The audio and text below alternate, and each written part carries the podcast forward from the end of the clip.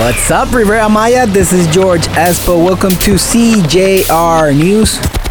A big shout out to Luis Moreno in San Luis Potosí that listen to us daily on our podcast CJR News. Excellent weather at the Riviera Maya. Don't forget to follow me on Instagram at ESPO underscore MX. It is not yet Easter, and cases of COVID 19 already rebounding. A year after the first case of COVID in Quintana Roo, more than 20,000 positive cases of the disease have been recorded, as well as more than 2,000 deaths.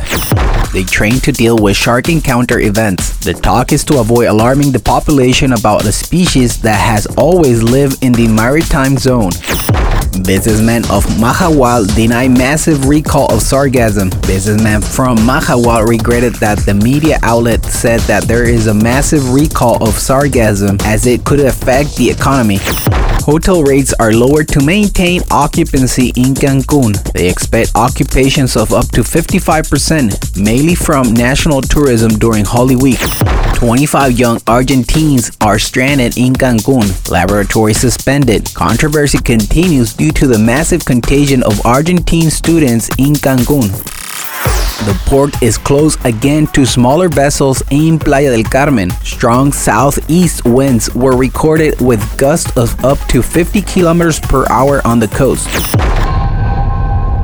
Thank you for listening, CJR News. This is George Espo. You can find me on Instagram as ESPO underscore MX. Thank you and goodbye.